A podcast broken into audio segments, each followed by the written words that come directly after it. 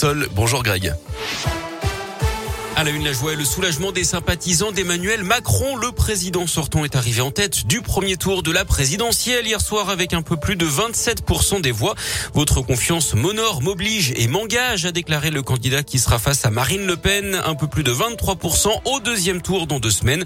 À Lyon, ses supporters s'étaient rassemblés dans un bar du troisième arrondissement.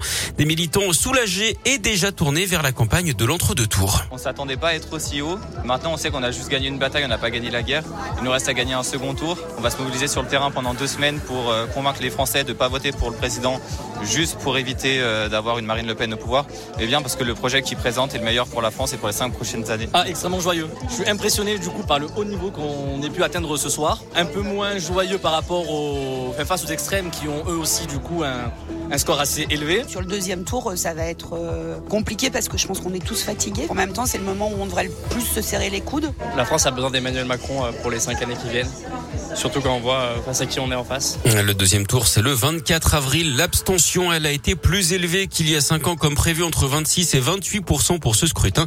Les résultats des autres candidats dans le détail. Jean-Luc Mélenchon termine troisième avec environ 22% des voix.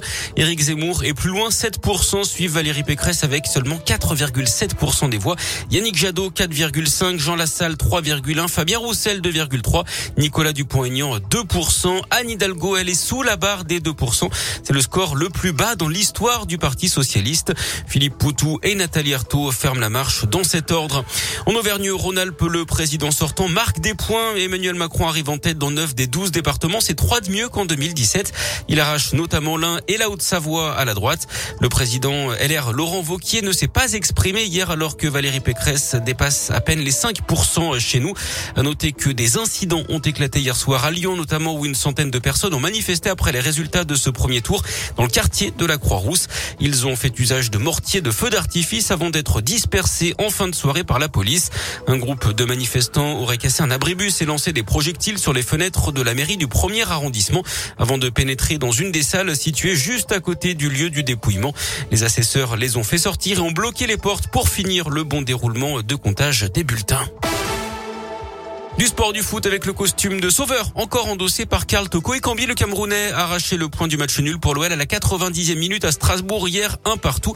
Les Lyonnais sont dixième week-end de cauchemar hein, pour les deux autres clubs de la région. Clermont a coulé 6-1 contre le PSG samedi.